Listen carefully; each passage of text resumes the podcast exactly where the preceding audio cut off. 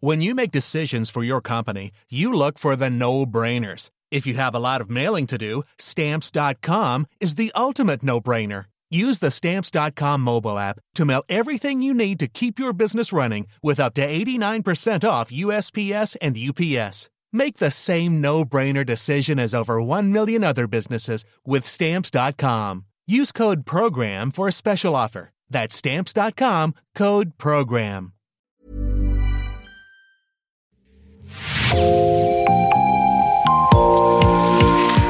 Bonjour, c'est Jean Berthelot de Lagleté de l'équipe Podcasting. Bienvenue dans l'actu dans la poche, le podcast quotidien d'actualité du Grand Sud-Ouest signé Podcasting.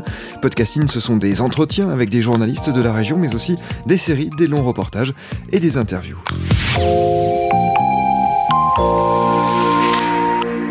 Nous recevons aujourd'hui un journaliste indépendant que nous avions déjà accueilli au micro de podcasting. C'était pour le documentaire que vous aviez consacré à Nicolas Florian et à sa défaite aux dernières municipales bordelaises face à Pierre Urmic. Cette fois, nous vous recevons pour un autre documentaire qui sera diffusé demain soir à 23h45 sur France 3 Nouvelle-Aquitaine. Il s'appelle Engagé. Bonjour Nicolas Delage. Bonjour Jean, bonjour à tous. Merci de me recevoir surtout. Nicolas, pour ce documentaire Engagé EES, vous avez suivi durant plusieurs mois deux avocates bordelaises, maître Maude Sécheresse et maître Marie Mescam, deux consoeurs donc pourtant qui sont plus souvent amenés à s'affronter qu'à coopérer, Nicolas. Oui, effectivement, euh, ce sont deux euh, avocates euh, qui défendent des clients complètement différents.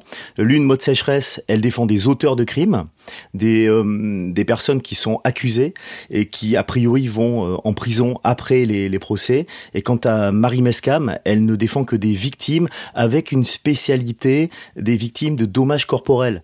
Euh, par exemple des, des euh, personnes qui étaient dans, dans le bus à Puisseguin ou leur famille. Bref, des personnes qui ont été touchées dans leur chair et qui ne sont que victimes, qui n'ont jamais rien connu en termes de, de meurtre ou de crime. Alors, être plutôt du côté des victimes ou plutôt du côté des coupables, je résume évidemment à grands traits, cela amène forcément sur certains sujets à avoir euh, des conceptions différentes.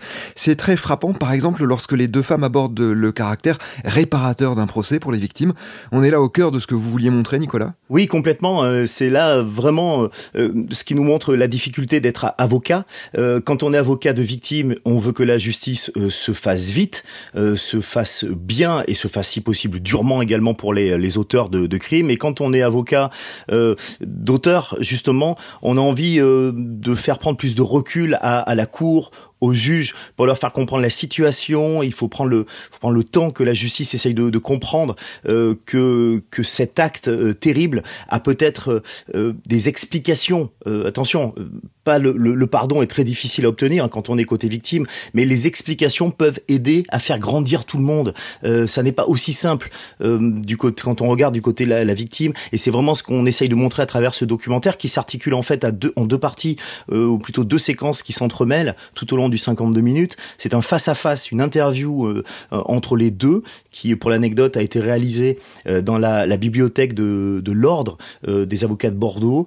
Et on, alterne entre ces séquences face-à-face, où chacune expose son, point de vue, forcément différent, hein, et on alterne avec des séquences inside, des séquences filmées dans l'intimité de leur cabinet ou de leur rendez-vous en extérieur, où bah, j'ai la chance qu'elles oublient complètement la caméra pour me faire confiance et me laisser filmer vraiment leur, leurs entretiens, leur façon de travailler. The Georgia courtroom was crowded as Ellie Mae took the stand. She was accusing Reverend Joe Henry of being a no good preaching man. She said, The Reverend partook of my lovely body. The Reverend said, She lies. The jury said, Now listen, I'll do the talking, and the courts will justify. Prosecuting attorneys start pacing the floor, sweating and making threats. The judge's wife sitting back there in the back row say, Hey, Judge, I'll check. Cause Reverend Joe Henry is a good man. He preached all over the bottom land. He spoke so a child could understand. And there ought to be a whole lot more good folks like Reverend Joe Henry preaching in the bottom land. Vous venez de l'évoquer, au-delà de ces débats de fond sur leur métier, sur leur conception de la justice, vous suivez donc aussi le travail de ces deux avocates. On les voit notamment évoquer les conditions de détention ou euh, le thème de l'irresponsabilité pénale. On mesure à travers leurs témoignages combien les conditions d'exercice de tous ceux qui travaillent à administrer la justice se sont précarisées ces dernières années. Oui, exactement. Et encore, on n'aborde pas dans ce documentaire l'aspect financier, euh, parce qu'évidemment, euh, lorsqu'on est euh, toute l'année derrière sa télévision, derrière sa radio pour écouter, voir qui sont les, avocats, eh bien, on voit les ténors du barreau. On imagine qu'ils sont payés des, centaines de, milliers d'euros à chaque fois. On, on, on, aperçoit, on perçoit, je pense, à travers ce documentaire, ce qui est une vraie vie de personnes qui sont extrêmement engagées, euh, qui euh, sont vraiment des avocates à 100% de leur temps, qui sont vidées après, euh, par exemple, un procès d'assises qui est extrêmement éprouvant. En, fait, dans ce documentaire, il y a tout sauf les plaidoiries. C'est-à-dire que on, on, devait, au début, on avait fait les demandes pour filmer des, des plaidoiries. Ça n'a pas été le cas. On nous a refusé cet accès-là. Finalement, il s'en dégage une force. Euh, c'est-à-dire qu'on filme ce qu'il y a avant, toute la préparation, ce qu'il y a après. Euh, il y a aussi des, des, séquences entre avocats, après des, euh, des après un procès très fort. On, on, voit un peu ce qu'ils se disent, on voit leurs relations. Donc finalement, le fait de pas avoir ce qui est évident, de pas avoir de plaidoirie, ce qui est souvent le, le parti, la partie la plus spectaculaire de l'activité d'un avocat, eh bien, ça permet de se reconcentrer sur leur vraie vie entre guillemets, sur tout le temps, toutes les stratégies qu'ils mettent en, en place euh, dans les semaines, dans les mois avant les procès, et puis également euh, tout le, soulagement ou toute la déception, bref l'émotion qu'il y a après, euh, après des procès forts. Oui, en France, il est rarissime hein, d'obtenir l'autorisation de filmer des procès ou même des parties de procès comme les plaidoiries. Maître Maud Sécheresse et Maître Marie Mescam vous ont ouvert les portes de leur cabinet, de leur quotidien, vous le disiez, y compris lorsqu'elles traitent de sujets très sensibles ou difficiles comme celui d'un rescapé du Bataclan. Ça a été difficile de gagner leur confiance, de les amener à vous montrer tout cela? Non, euh, effectivement, euh, j'ai été moi-même le, le, premier surpris. Euh, J'avoue euh, que je suis évidemment très heureux d'avoir eu accès à, à tous ces, ces, entretiens, ces, ces rendez-vous. Euh, tout ce que je peux dire, c'est que je, pense qu'elles avaient confiance, confiance en moi. Alors j'avais montré mon précédent documentaire également, c'était dans, dans l'intimité de la campagne de Nicolas Florian. Elles ont probablement estimé que elles pouvaient avoir confiance en moi, mais c'est vrai que c'est une chance et je n'aurais jamais pu faire ce documentaire si j'avais pas eu leur, confiance absolue euh, parce qu'il y a des scènes euh, aussi d'intimité euh, dans une chambre d'hôtel quand Maud Sécheresse téléphone à son mari la veille d'une plaidoirie importante, elle se livre, elle se met à nul dans, dans le sens où elle, elle, elle vraiment a peur de la plaidoirie du lendemain, elle craint beaucoup que que ça qu'elle passe à côté, elle craint beaucoup que son client également lui mette des bâtons dans les roues entre guillemets, c'est-à-dire qu'il a il a du mal à passer auprès des auprès des jurés dans ce procès, elle se livre complètement. Et ça, c'est vrai que ce sont des, des, des, scènes filmées qui sont euh, relativement rares euh, et qui permettent de donner euh, bah, de l'émotion, de la force également, et, vraiment la, la vraie la vraie vie entre guillemets de d'une avocate, du travail d'avocat, surtout d'avocat pénaliste, autrement dit, qui traite d'affaires d'affaires dures et graves.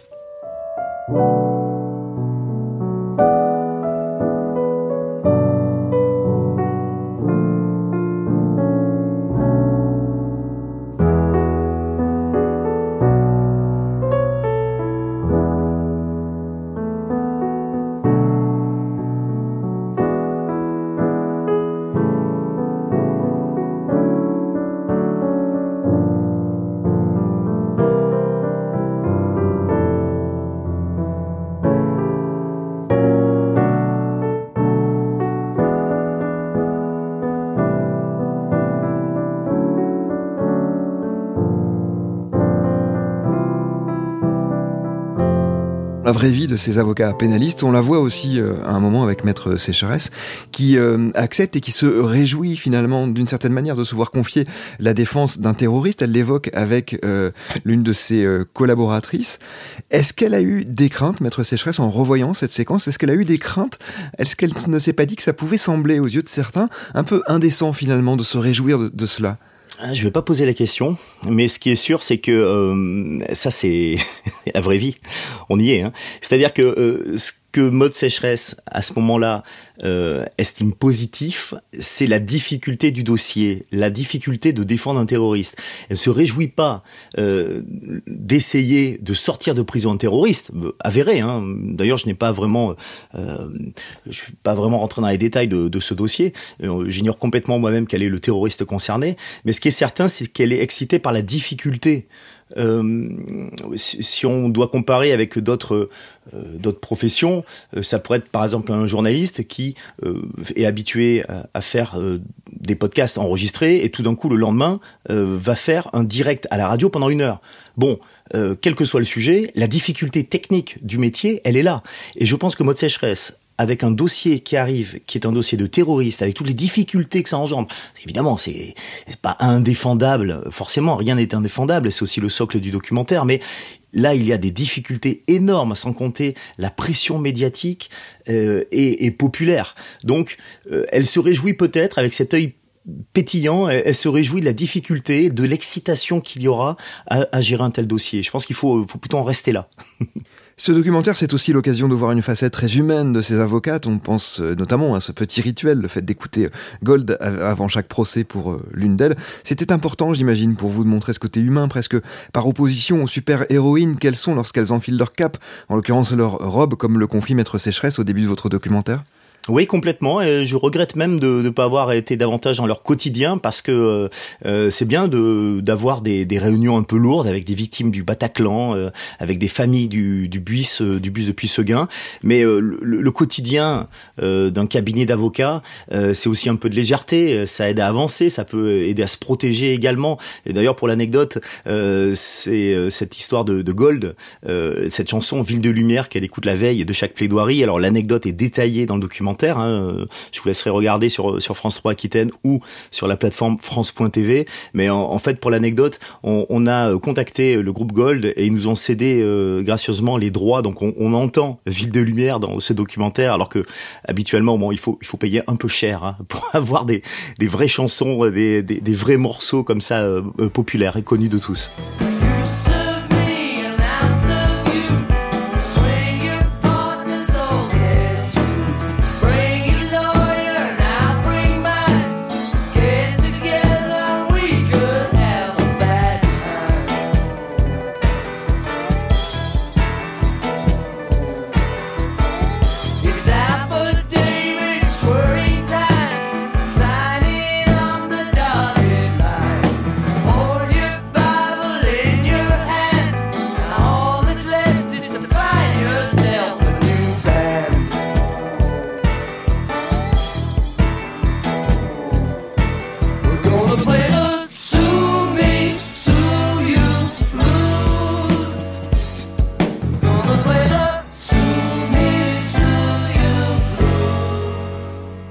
Nicolas, pour quelle raison vous avez souhaité suivre ces deux avocates? Pourquoi maintenant et pourquoi elle en particulier?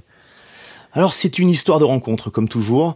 Euh, il se trouve que je connais le, le mari, le mari de mode, c'est le président de, de, club de rugby amateur. Je me suis retrouvé euh, à table, tout simplement, une réunion euh, publique à table avec les deux, et puis euh, j'ai commencé à engager la conversation avec Maud Sécheresse, et j'ai tout de suite été fasciné par par ce métier, par ce qu'elle m'expliquait. Elle était entre deux plaidoiries. le lendemain, elle allait gérer un dossier, et j'ai trouvé extrêmement détendue. Alors évidemment, j'ai posé des questions de néophyte, et puis je me suis je l'ai revu un mois après, deux mois après, euh, toujours par hasard. Et puis au bout d'un moment, j'étais en train de finir le doc sur euh, Nicolas Florian. Euh, je lui ai demandé si elle n'avait pas une affaire, une affaire originale, une affaire forte qui me permettrait peut-être éventuellement de d'approcher une caméra.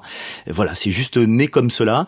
Et ensuite, euh, en fait, l'arrivée de Marie Mescam s'est fait dans un second temps, euh, un peu euh, parce que euh, j'aurais préféré, j'aurais bien aimé filmer des plaidoiries, filmer toute une, une affaire, en l'occurrence une affaire assez grave qui était jugée dans les Landes, une affaire de, de crime raciste. il se trouve que là aussi, le fait de, de faire arriver Marie Mescam dans ce documentaire a été à l'arrivée une force. Je pense que c'est quelque chose un peu comme l'absence de plaidoirie. Là, le fait finalement d'ouvrir ce documentaire à deux femmes que beaucoup de choses opposent dans ce doc est une vraie force pour explorer des termes. C'est tout sauf manichéen, justement, ce documentaire sur la justice.